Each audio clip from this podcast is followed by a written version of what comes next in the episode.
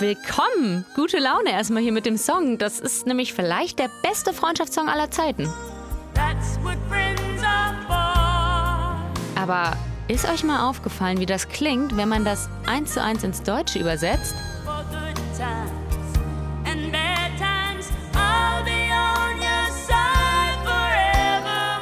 In guten wie in schlechten Zeiten. Leute, das ist halt original. In guten wie in schlechten Zeiten, in Gesundheit und Krankheit, bis dass der Tod uns scheidet. Das ist das Ehegelübde. Aber ist halt ein Freundschaftssong. Und diese Verwechslung kommt nicht von ungefähr, denn ich glaube, Dionne Warwick hat was richtig verstanden mit dem Song. Unser liebeslanges Leben haben wir das Gefühl, die ultimative Beziehung, die einzig wahre Liebe unseres Lebens, ist die romantische Paarbeziehung. Idealerweise natürlich institutionalisiert als Ehe. Dabei ist es natürlich komplett anders. Ihr erfahrt heute, warum Freundschaften die besseren Beziehungen sind, warum wir alle ziemlich schlechte Freunde sind und der Staat daran schuld ist. Am Ende, und das ist jetzt mein Versprechen für diese Folge, mein Gelübde, wenn ihr so wollt, werdet ihr anders über eure Beziehungen denken. Sie vielleicht sogar in Frage stellen. Mein Name ist Anne-Kathrin Eutin. Ihr hört Studio Komplex.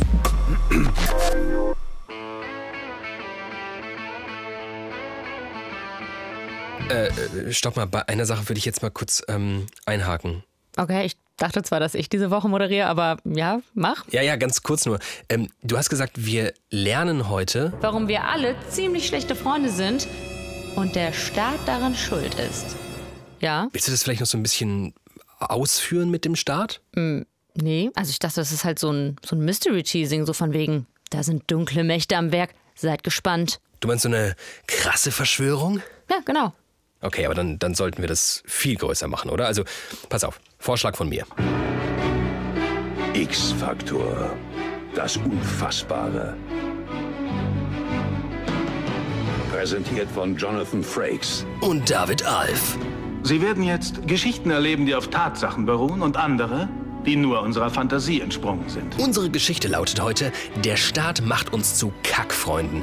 Kann das wirklich stimmen oder ist das unserer Fantasie entsprungen? Fantasie und Wirklichkeit liegen oft dicht beieinander.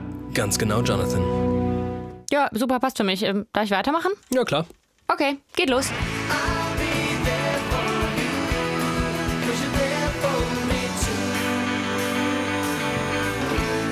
Bevor wir jetzt hier auf Spurensuche gehen, warum wir so schlechte Freundinnen sind, müssen wir uns natürlich einig darüber werden, was Freundschaft eigentlich ist. Freundschaft ist eine Seele in zwei Körpern. Könnte ein Wandtattoo sein oder Aristoteles. Wer es weiß, schreibt mir bitte eine Mail studiokomplex.hr.de und ich werfe die Foliermaschine an. Ähm, äh, kann ich lösen? Ja, du bist ganz schön übergriffig, diese Folge. Ja, ja, ich verspreche, es wird aber uns richtig voranbringen. Also für unser Verständnis von Freundschaft. Okay, leg los. Selbst das Saarbrücker Philosophie-Duett Javo weiß ja um. Aristoteles Erbe, Aristoteles Erbe, Aristoteles Erbe. Aristoteles nämlich, der hat Freundschaft so richtig groß geschrieben. So groß, dass er eine ganze Abhandlung darüber geschrieben hat, welche Arten von Freundschaften es gibt. Klar, der war ja auch Schüler von Platon, der die platonische Liebe erfunden hat. Also die Liebe, die so vollumfänglich ist, dass sie so banalen Quatsch wie Sex na, gar nicht braucht.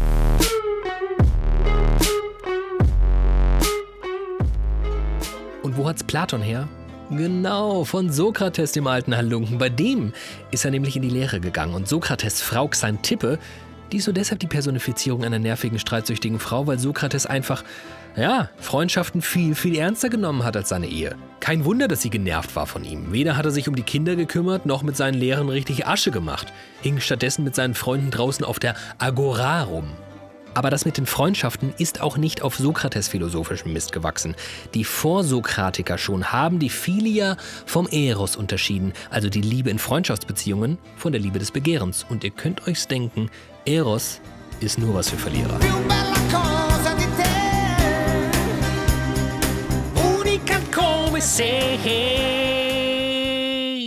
Äh, okay, sorry. Äh, was lernen wir daraus? Die alle haben vor über zweieinhalbtausend Jahren gewusst, Was wir jetzt hier im Podcast als steile These verkaufen. Freundschaften sind die besten Beziehungen. Okay, okay, okay. Es wird Zeit für mich, glaube ich, dass ich jetzt mal den Hörer in die Hand nehme und unserer These Nachdruck verleihe. Und Surprise, ich rufe nicht meinen Freund an. Verena, habe ich dir eigentlich schon mal meine Liebe gestanden? Nee, aber kann, also vielleicht ja, aber ich habe es vielleicht wieder vergessen. Also mach das gerne nochmal. Warum? äh, Wie traurig, dass du es auch vergessen hättest. Wenn überhaupt, wie ist das? Nein, wahrscheinlich ist dann, nee, dann muss man sagen, ist wahrscheinlich nicht passiert. Nee, ne? Also, So, und weißt du, woran es liegt? weil man es nicht macht in Freundschaften. Ja, du bist zu schlau, ne? Du weißt halt schon, worum es geht. Verdammt. Du weißt ja, du, du weißt nicht viel, aber du weißt, dass es in dieser Podcast-Folge darum geht, warum wir schlechte Freunde sind. Freundinnen. Ähm, da, ich wusste gar nicht, dass es darum geht, warum, man schlecht, warum wir schlechte FreundInnen sind. Ähm, ich wusste, dass es um Freundschaft geht. Aber ehrlich gesagt, ähm, hast du mir deine Liebe ja schon gestanden, als du auf dem Geburtstag von unserer gemeinsamen Freundin Rebecca ähm, mich wiedersehen wolltest. Das finde ich ja ganz schön, wenn man ähm, auf irgendwelchen Occasions jemanden trifft und denkt, boah, den finde ich echt oder den oder die finde ich super nett.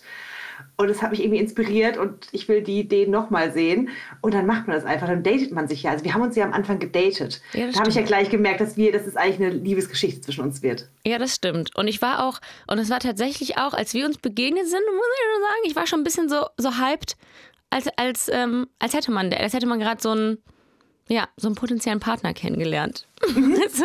Das Gefühl, dass man mit Freundinnen so eine Gehirnebene hat, die, als ob man einfach so eine Verbindung hätte.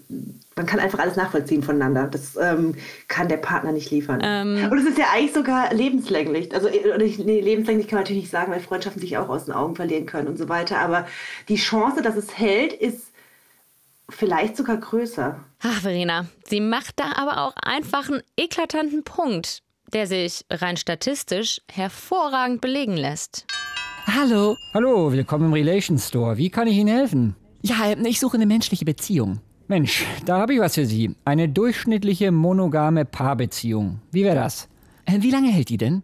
Vier Jahre im Schnitt. Ach nee, das ist mir zu kurz. Gibt's nichts Längeres? Na sicher, hier die Ehe, schauen Sie mal, hält im Schnitt 15 Jahre. Ach klasse, dann nehme ich die. Aber warten Sie mal. Ich habe da noch eine Sache, die ich Ihnen zeigen will. Hier, eine enge Freundschaft. Hält, halten Sie fest, durchschnittlich 24 Jahre. 24 Jahre. Wahnsinn. Können Sie mir die einpacken? Klärchen. Ganz herzlichen Dank für diese eindrucksvollen Zahlen. Die Statistiken sind also auf unserer Seite. Freundschaft ist das stabilere und langanhaltendere Konzept. Oder, um es in den Worten der sehr, sehr klugen Soziologin Eva Illus zu sagen, Wenn Liebe und Freundschaft das gleiche Versprechen machen, so ist es für gewöhnlich die Freundschaft, die es hält. Eine, der genau das aber ihre Aufträge beschert, ist Anna Hohlfeld aus Berlin. Sie ist nämlich, dreimal dürft ihr raten, na klar, Paartherapeutin. Ich glaube, das Problem in Liebesbeziehungen ist, dass man irgendwann an den Punkt kommt, wo man ähm, so von dem liebsten Menschen sozusagen so schlecht behandelt wird oder auch so viel Streitigkeiten mit der Person hat, weil man so eng miteinander ist, weil viele der Lebensbereiche sich überschneiden, man so viel Leben miteinander teilt. Und ich glaube auch die Erwartungen, die Menschen haben, das sehe ich an der Paartherapie auch, an den Beziehungspartner oder Partnerin sind halt super hoch. Ne? Also diese Idee von, du musst mich glücklich machen, du bist jetzt dafür da, meine Bedürfnisse zu befriedigen. Das ist so eine Überlastung auch in Liebesbeziehungen. Und ich glaube, diese Erwartungen gibt es gar nicht so sehr an Freundschaften. Die sind viel leichter, also sind nicht so schwer belastet durch so viele Erwartungen. Da gibt es vielleicht die Erwartung, ähm, sei an meiner Seite, wenn ich dich brauche. Ja? Aber da gibt es nicht auch gleichzeitig noch die Erwartung, kümmere dich um mich und sorg dich um mich und geh für mich einkaufen und kümmere dich um mein Kind. Anna Hohlfeld therapiert übrigens nicht nur Liebespaare, sondern auch Freundinnen. Was aber viel seltener sei, weil wir so dermaßen fokussiert auf die romantische Liebesbeziehung sind.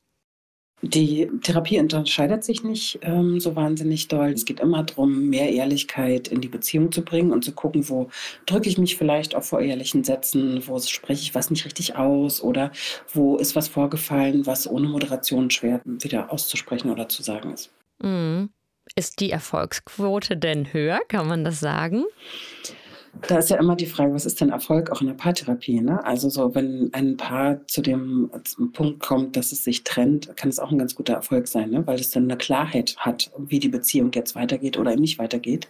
Insofern ähm, waren bisher wenig Freundschaften ähm, bei mir, wo sich danach die Freundschaft erledigt hat. Es ist eher so, dass die sich intensiviert hat danach, weil sie auch zusammen durch so einen Prozess gegangen sind. Ah ja, ganz vergessen zu sagen, also gemäß des Prinzips, wer bei McDonald's arbeitet, der ist da nicht mehr, hat sich Anna privat übrigens auch komplett verabschiedet vom klassischen romantischen Beziehungskonzept. Ich selber bin einen ganz anderen Weg eingeschlagen äh, habe auch viel ausprobiert und auch Polyamorie und irgendwie so Beziehungen öffnen und so, um auch Beziehungen zu entlasten.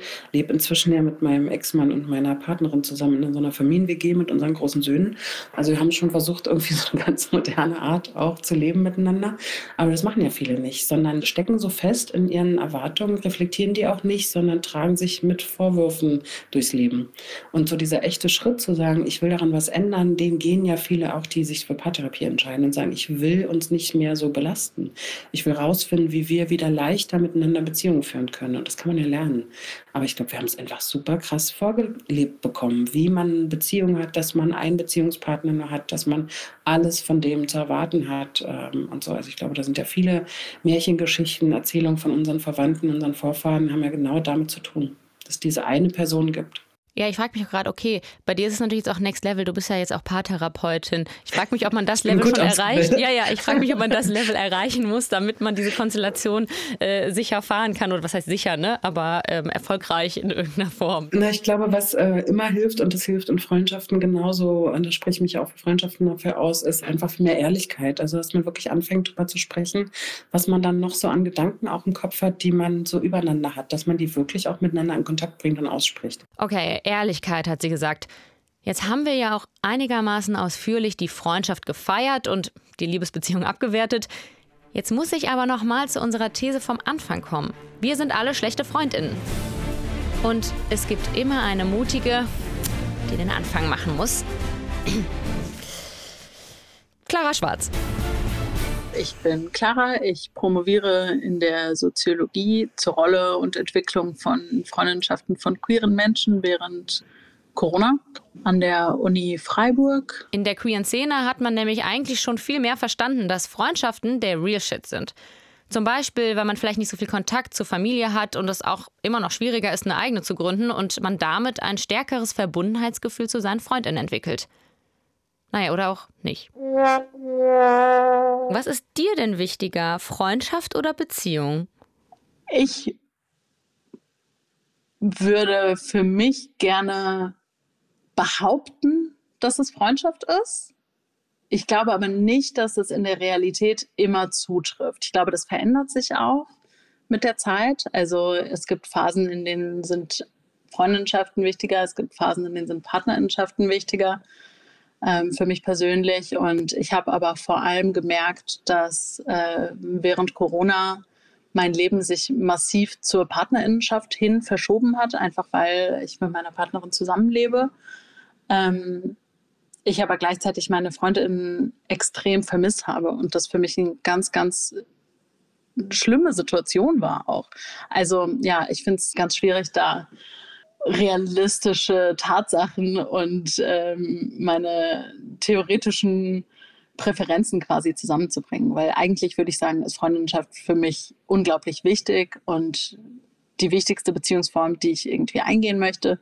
Aber gleichzeitig hat ähm, für mich Corona auch irgendwie dazu geführt, dass mein Leben nicht genau so aussieht. Und da habe ich letztens auch in einem anderen Podcast tatsächlich irgendwie was gehört, wo es darum ging, dass Corona eine Erfindung von Big Monogamy sozusagen war, um alle in diese monogame äh, Situation mehr reinzudrängen und mehr zu verfestigen.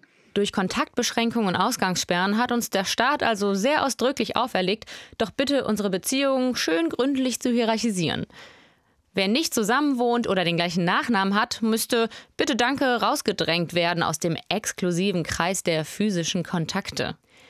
Aber ganz ehrlich, FreundInnen schlecht behandeln, das haben wir auch ohne Kontaktbeschränkung ganz gut hinbekommen. Merkt man gerne genau dann, wenn es unbequem wird. Was macht man, wenn plötzlich ein großer Streit aufkommt oder man aus sonstigen Gründen die Beziehung eigentlich nicht mehr so fortführen will? Also in Liebesbeziehungen beendet man sie. Aber was macht man in Freundschaften? Man ghostet. Und wer sich in seinem Leben noch nie mal aus einer Freundschaft klammheimlich rausgeschlichen hat, sie hat ausplätschern lassen, wie so ein erbärmliches Rinnsal in einem austrocknenden Flussbett, der werfe den ersten Stein. Also, meine Hände liegen hier ruhig vor mir. Und die Hände von Clara Schwarz auch. Auf jeden Fall. Also ich ähm, habe schon geghostet und wurde schon geghostet, würde ich sagen.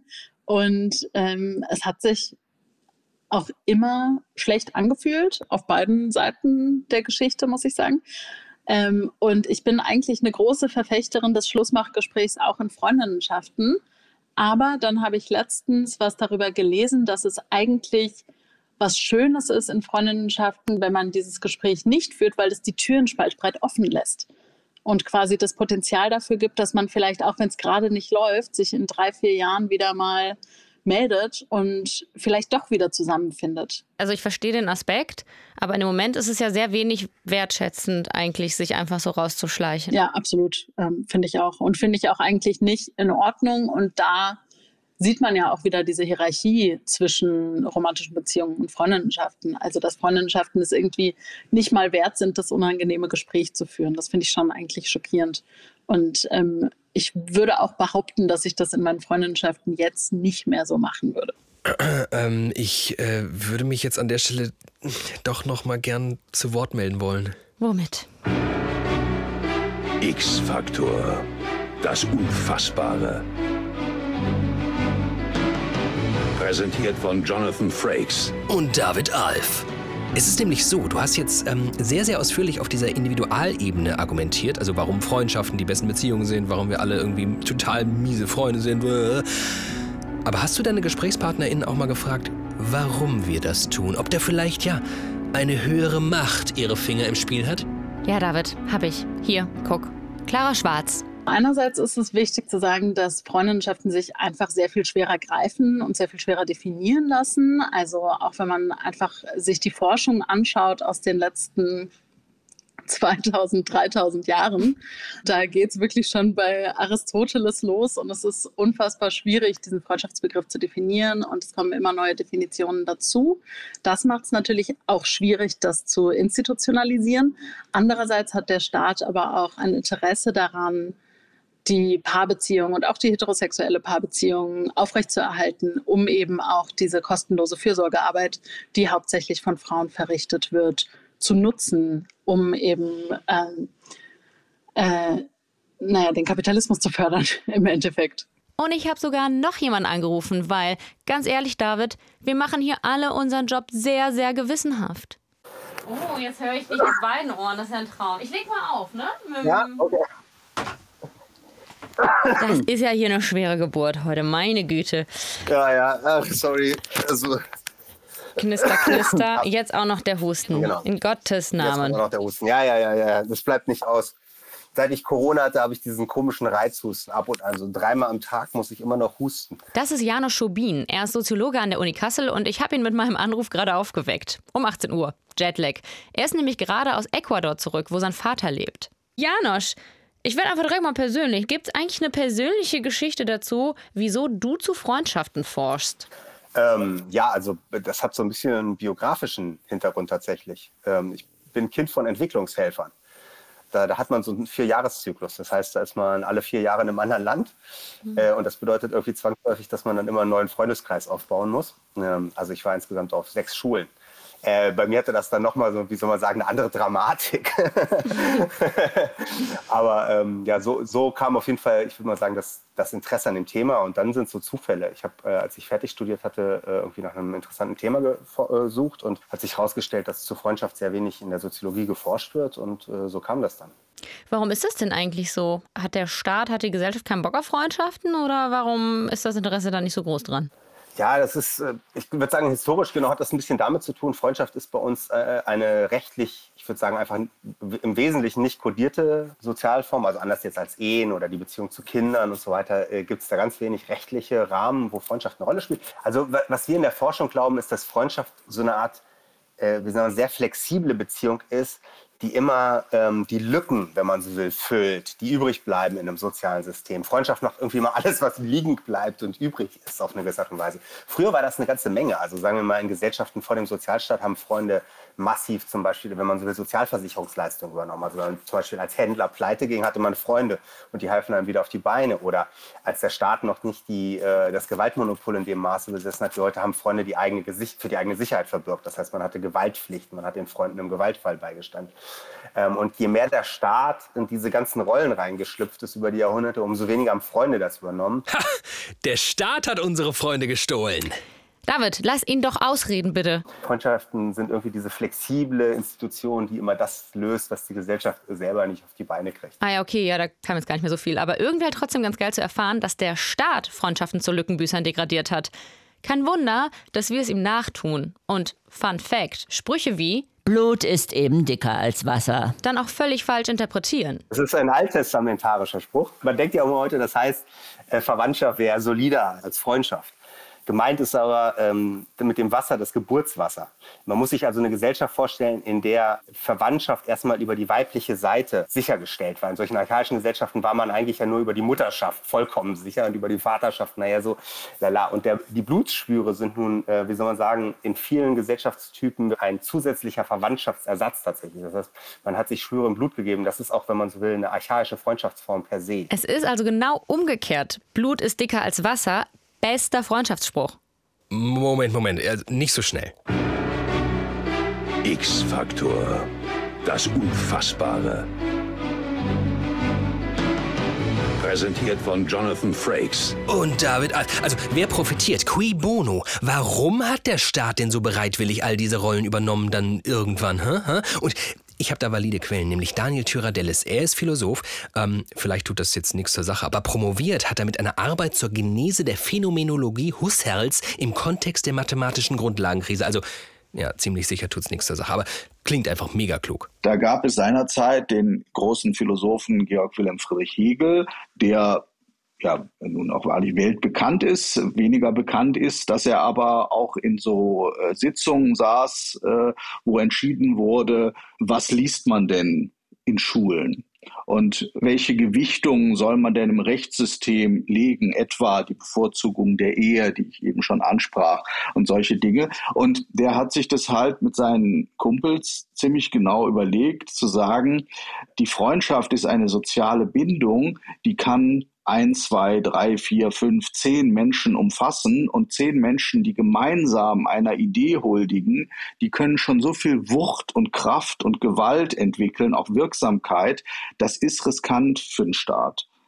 Und wenn wir jetzt das volle Kanne umpolen, rein alle Energien der Zuwendung zum anderen Menschen, also die soziale Kraft des Menschen, auf einen Einzelnen, den auserwählten Menschen, den Geliebten, die Geliebte zu fokussieren, dann ist die politische Sprengkraft der sozialen Existenz total minimiert, wegoptimiert. Dann verbringt man sein Leben lang damit, sich äh, mit Liebesdiskursen seine Zeit zu verbringen und greift nicht ein in Fragen von gesellschaftlicher Organisation, die man dann äh, geruhsam dem Staat als solchen überlässt. Also, der Staat will quasi Gegner und Revoluzer aus dem Weg räumen, bevor sie überhaupt entstehen können. Freunde sind ein Risiko für den Staat, also lässt er sich diese BürgerInnen an ihren Zweierbeziehungen abarbeiten und einlullen und politisch völlig unwirksam werden. Ist die Geschichte eine Frucht der Wahrheit? Oder ist es nur unsere Fantasie? Also ich sag mal so, extrem krasse These, die David und Daniel Tyradellis da raushauen, aber man muss halt auch sagen, die Art und Weise, wie derart monothematisch wir uns allein kulturell an der Liebe abarbeiten, das ist schon merkwürdig. Und das hat, wurde uns sozusagen so lange eingeredet äh, und wird uns heute, stellen Sie das Radio an und machen Sie Musik an. 80 bis 95 Prozent der Songs, je nach Sender, die Sie hören, beschäftigen sich irgendwie mit zu viel Liebe, zu wenig Liebe, die falsche Liebe und so weiter. Zu viel Liebe, zu wenig Liebe, die falsche Liebe und so weiter.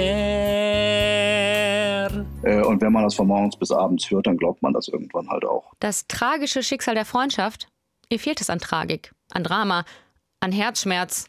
Nochmal die sehr kluge Eva Ilus. Ja, ich weiß, sie heißt Eva Ilus. Aber es, kommt, es kommt mir wirklich schwer über die Lippen. Also, Eva Ilus aus ihrem Essay für die Zeit. Die in Anführungsstrichen weltweite Verschwörung gegen die Freundschaft lässt sich so erklären. Es mangelt ihr an theatralischem Gehabe. Sie kommt ohne das bange Warten des Begehrens aus und ohne die brennende Enttäuschung der Sehnsucht. Die Freundschaft taugt nicht, um die gefräßige Kulturindustrie zu ernähren. Da sie weder dramatisch noch qualvoll oder komisch ist, eignet sie sich nicht als Vorlage für Kinofilme, Werbung, Seifenopern, Talkshows und Romane. So, es ist soweit. Ich pack mal wieder meinen metaphorischen Steinhaufen aus und rufe.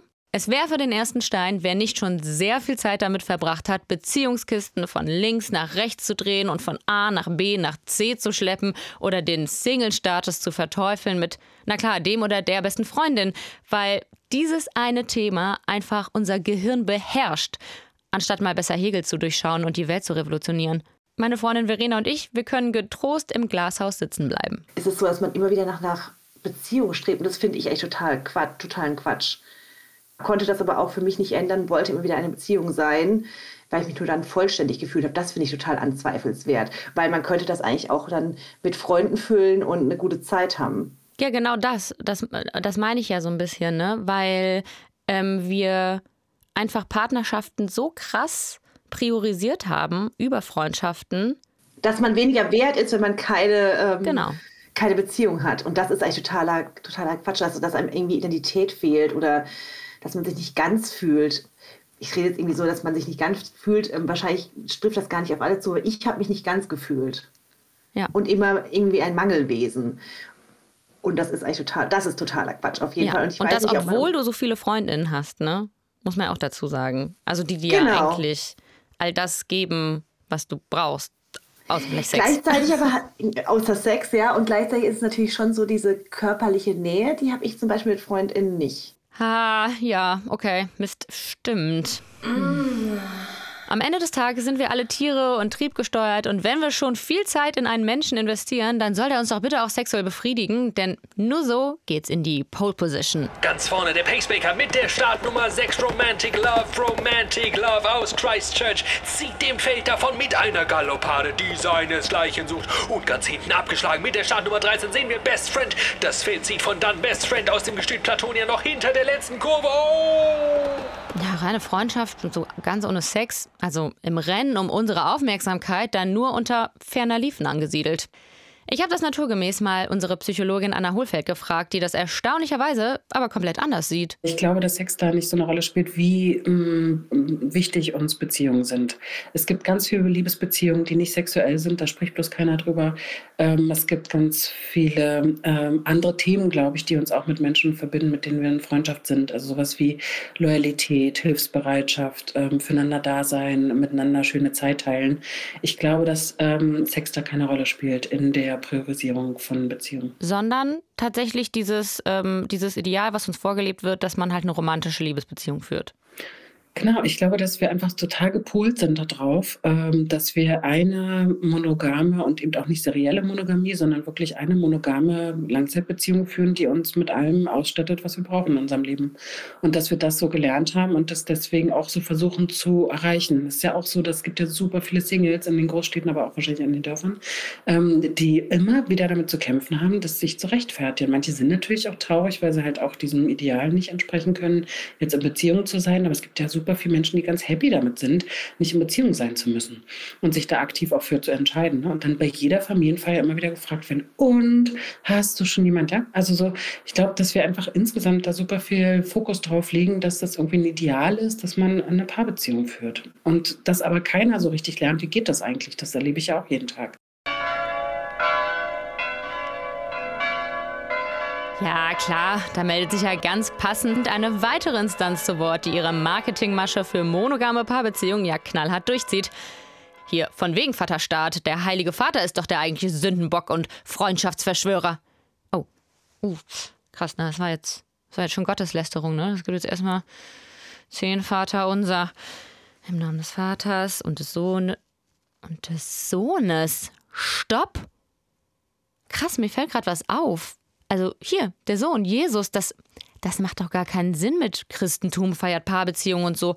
Ich meine, schauen wir uns diesen Jesus doch mal genauer an. Moin Leute, mein Name ist Jesus. Ich bin äh, 30 Jahre alt, Single und komme gebürtig aus Bethlehem. Das hier ist mein erstes Story und ich will euch einfach mal ein bisschen mitnehmen, ja, wie es sich so lebt als lediger Mann. Vor allem will ich das in eigenen Worten tun, weil äh, ich habe so einen Follower, Matthäus heißt der, der schreibt immer gerne und viel über mich. Aber äh, auf gut Deutsch gesagt ist da auch viel Scheiße dabei. Deshalb jetzt hier mal direkt von mir persönlich. Wie gesagt, ich habe keine Beziehung. Ich verbringe einen Großteil meines Lebens mit so zwölf Typen, die mir immer hinterher eiern. Das klingt jetzt äh, für den einen oder anderen vielleicht nicht so cool. Für mich ist das aber völlig okay, weil die sind alle schwerst in Ordnung. Ja, super korrekter Typ ist zum Beispiel der, ähm, der Judas. Das ist alles tipptopp da. Weiß ich jetzt nicht, ob ich so weit gehen würde, die Freunde zu nennen. Ich sage eher Anhänger. Trotzdem würde ich sagen, ich habe ein bisschen Ahnung von Freundschaft. Ähm, ich möchte euch mal einen Spruch vorlesen aus einem Buch, da hat mein Vater viel dran mitgearbeitet. Da gibt es ein Kapitel, das heißt auch Sprüche. Da ist, äh, ja, ich lese einfach mal vor. Der Freund erweist zu jeder Zeit Liebe, als Bruder für die Not ist er geboren. Ha. In diesem Sinne, wenn ihr mal in Not seid, wie sagt man so schön, slidet gerne in meine DMs. Ja, okay, also man kann streiten über die Qualität seiner Freundschaften, Judas und so, aber de facto war Jesus ledig und hatte vor allem seine Follower bzw. Freunde um sich rum. Wie passt denn das zusammen mit der Annahme, die Kirche feiert die Ehe so hart? So im ganz frühen Christentum, ganz am Anfang, gab es tatsächlich stark so das Leben in kleinen Freundschaftskreisen als Ideal, so in Kommunen könnte man fast sagen. Daraus entstanden dann später die Klöster. Und deren Ideal war es im Grunde so wie die Urchristen zu leben. Das heißt, wie in der Bibel steht, sie hatten alles gemeinsam, sie waren ein Herz und eine Seele. Das war so ein ideales urkommunistisches Leben, das dann später zu den Klöstern führte. Und was Jesus angeht, ja, ein lediger Mann als Religionsgründer, da kannst du dir vorstellen, dass da die Ehe erstmal nicht so als Ideal auf der Spur liegt. Im Gegenteil, so später war es dann eher so, dass die Ehe im Grunde jahrhundertelang eher die zweitklassige Wahl war, die zweitklassige Lebensform gegenüber den Priestern und Mönchen, die eben ehelos lebten, wie Jesus. Die A-Christen waren sozusagen ohne Sex und die B-Christen, das waren dann die, die das nicht schafften. Und Sexualität wurde ohnehin über Jahrhunderte als im Grunde nur sündhaft angesehen. Die Ehe war die Institution, wo das Übel im Grunde kanalisiert werden konnte. Allerdings nicht um Spaß zu haben, sondern eigentlich nur um Kinder zu kriegen. Also die Ehe war eine Zweckgemeinschaft der Fortpflanzung, der Fruchtbarkeit und dann natürlich auch der sozialen Absicherung. Sagt Klaus Hofmeister, der ist Theologe und Kirchenredakteur bei uns im Hessischen Rundfunk. Aber er sagt auch, dass die Kirche da jetzt doch nicht so als Sündenbock herhalten kann für unsere krasse Fokussierung auf die romantische Liebesbeziehung. Das Ideal der Ehe so als romantische Beziehung geht eigentlich nicht in erster Linie auf das Christentum zurück, würde ich sagen, sondern eigentlich wurzelt das in der Romantik im 18. Jahrhundert. Die christliche Vorstellung der Ehe war eigentlich mehr die einer Zweckgemeinschaft zur sozialen Absicherung und zur Fortpflanzung, auch als eine Art Kanalisierung der als im Grunde sündhaft verstandenen Sexualität und Lust.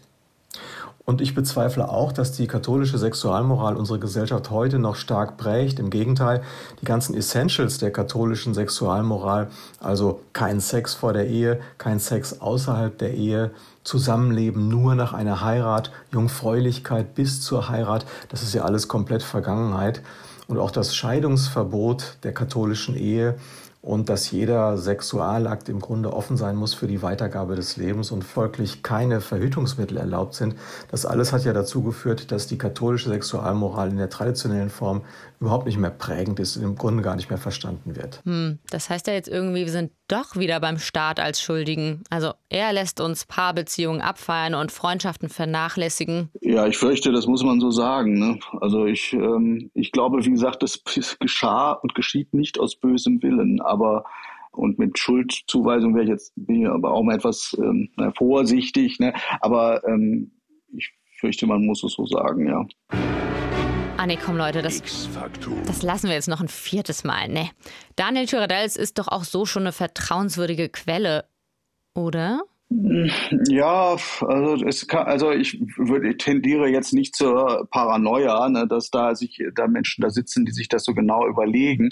Es ist ja eine Gemengelage. Also dass schon die Tradition, etwa die Ehe zu bevorzugen ähm, und in vielerlei Hinsicht, aber juristisch auch, etwa ne, vor Gericht, dass man seinen Lebenspartner nicht belasten muss, etc., dass sich das irgendwie ja auch bewährt hat und dass viele Regelungen, die man getroffen hat, das so mit sich tragen, dass man das nicht einfach abschaffen könnte, ohne dass sich das in Verästelung anderer äh, Regularien und Organisationen von Gemeinschaft sich als irgendwie nachteilig erweisen könnte. Und deshalb hält man auch daran fest, zumal ja die, die kitschige Alltagswahrnehmung ist ja auch jeden Tag zu bestätigen scheint, dass das ja auch total doll wichtig ist mit der Liebesbeziehung zum anderen.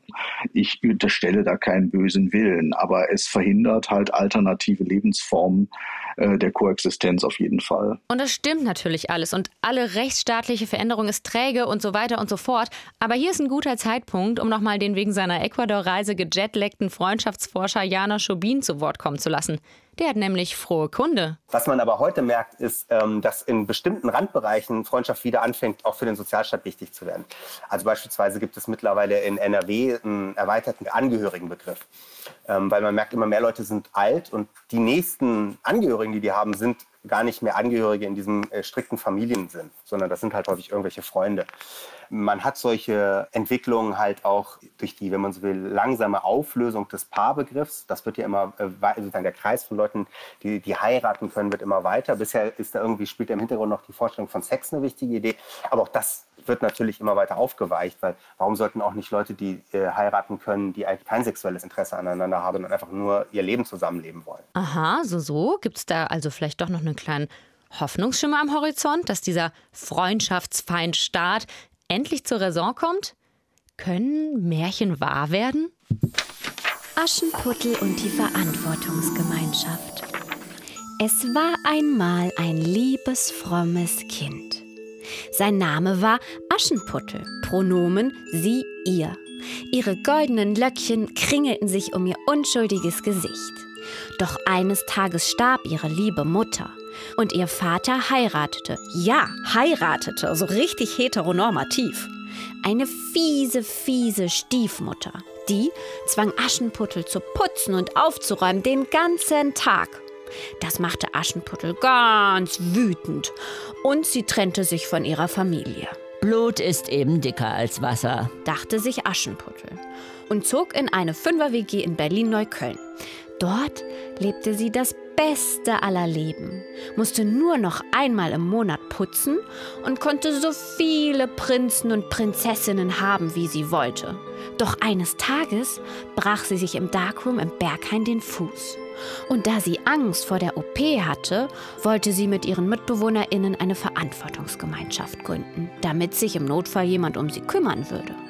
Nun ist es aber so, dass die FDP den Entwurf für die Verantwortungsgemeinschaft zwar im Koalitionsvertrag verankert hat, es bisher aber nur einen Entwurf für das Gesetz gibt. Sprich, frühestens im Jahr 2023 wird es umgesetzt.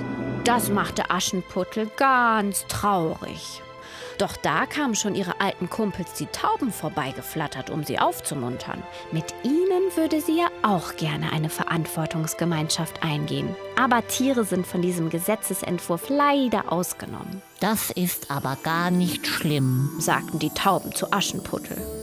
Sie würden nämlich eh schon in einer Freundschaft Plus leben und hätten so ihre eigenen Abmachungen. Na gut, dachte sich Aschenputtel. Dann freue ich mich eben auf das Jahr 2023. Und wenn der Gesetzesentwurf immer noch nicht durch ist, dann humpelt sie noch heute. Bei dieser Verantwortungsgemeinschaft ist ja ganz interessant, dass es auch zwei oder mehr Personen sein können.